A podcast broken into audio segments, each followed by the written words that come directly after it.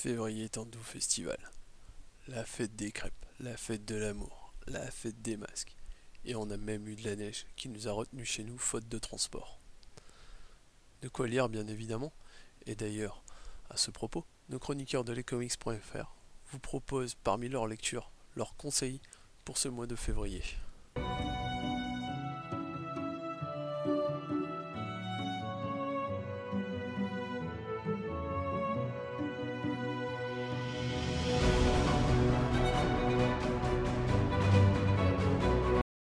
Lorsque l'on pense à l'amour chez DC, il y a un personnage sur lequel on ne peut pas du tout faire l'impasse. Je pense évidemment à notre Amazon préféré, je pense à Wonder Woman.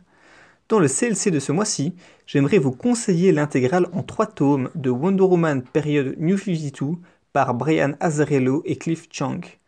Véritable réinterprétation de l'histoire de l'Amazon sous un jour qui se veut moderne, Brian Azzarello et Cliff Chang nous proposent un récit accessible, dynamique et fun.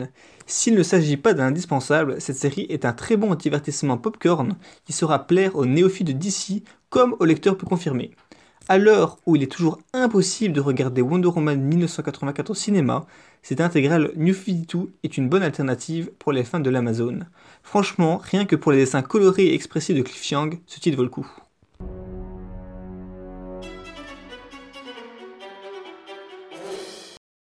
Salut tout le monde, c'est Comics Grincheux.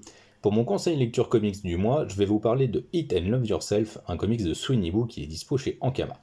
Alors comme le titre l'indique, ça parle de bouffe, d'estime de soi et donc de troubles alimentaires.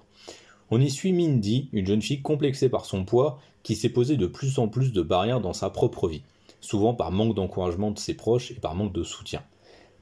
À fond dans le travail, elle a délaissé ses études et elle se laisse porter et ronger par le spleen de la solitude.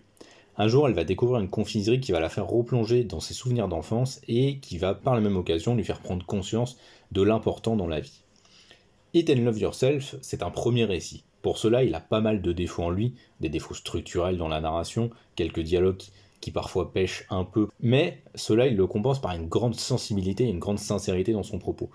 On y sent un côté très autobiographique et je pense que ça n'a pas dû être facile pour Sweeney Boo de se laisser aller et surtout de parler d'elle-même on sent qu'elle veut rendre le récit universel et parler de l'importance de l'amour de soi, que de l'amour que l'on porte à soi-même, et de l'importance de se laisser aller par cet amour.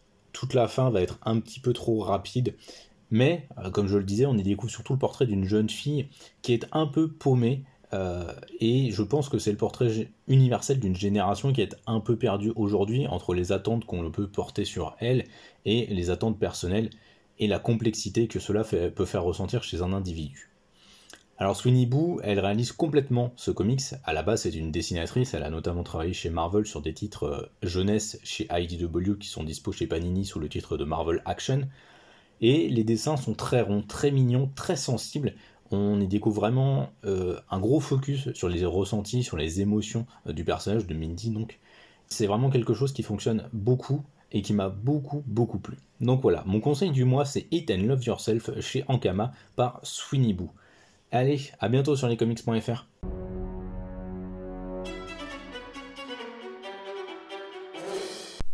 Salut à tous, c'est Ch'ti. J'avais besoin de couleur et de légèreté ce mois-ci. De la douceur pure que j'ai pu trouver chez Kinaï avec Minimage de Yuan Sacré. Un format souple de leur nouvelle collection Punch. Une trentaine de pages pour une histoire courte mais tellement belle. Nous suivons Fève, Lupin et Mimosa, trois légumineuses qui vont découvrir sur leur chemin un bébé. La particularité de ce bébé, c'est un bébé de la tribu des mages, tribu que l'on peut qualifier d'adverse depuis la nuit des ans. Impossible pour elle de ramener le bébé chez elle, par crainte de ce que lui feraient les autres, mais impossible non plus de l'abandonner. Elles font alors le choix de le ramener chez ceux qui les haïssent depuis la nuit des temps. C'est ainsi que débute un voyage plein de dangers et d'émotions. Le récit nous transporte avec ses protagonistes, nous interpelle, nous interroge et nous fait du bien que l'on ait 6 ou 36 ans. Bref, Minimage, c'est de Johan Sacré, édité chez Kinaï dans la collection Punch et disponible pour 5,90€. Et si vous voulez aller plus loin, une collectule est en cours pour précommander les premiers titres, en format souple, séparé ou en un seul volume cartonné, ainsi que d'autres futurs titres de Kinaï. Bonne lecture.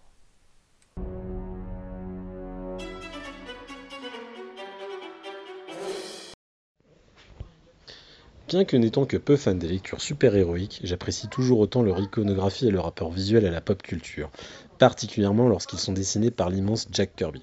Parmi eux, j'aime énormément le Silver Surfer bien que je n'ai jusqu'alors jamais lu un seul de ses titres. Mais intrigué par le dessin animé de 1998 disponible sur Disney et recommandé par SN Parod dans l'épisode 4 du Top des Comics saison 4, m'est venue l'envie de lire un titre de l'homme à la peau chromée. Un titre moderne dont j'avais entendu du bien me semblait alors approprié. Silver Surfer Black reprend une appellation célèbre lancée par le duo Tim Sale et Jeff Lubb, à qui on doit Daredevil Yellow, Spider-Man Blue, Hulk Grey et j'en passe. Le titre m'avait fait de l'œil à sa sortie. C'est cependant Donny Cates et Tradmore qui sont aux commandes. Dans ce récit, le Silver Surfer est tapé par un trou noir. Il se retrouve sur une planète hostile où il livre un combat perdu d'avance contre un puissant et ténébreux dieu, bien connu des lecteurs d'une série ongoing de Donny Cates. Le scénario, bien que captivant, demeure très accessible, chose plutôt rare dans les épopées cosmiques de chez Marvel notamment par le choix assez intelligent de ne mettre en scène que très peu de protagonistes.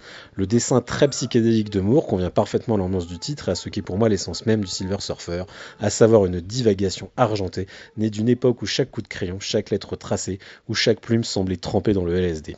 Silver Surfer Black me semble être une porte d'entrée très réussie dans l'univers de l'ancien héros de Galactus. Je m'en vais d'ailleurs de ce pas commander les trois intégrales consacrées au perso. Bonne lecture à toutes et à tous et à très vite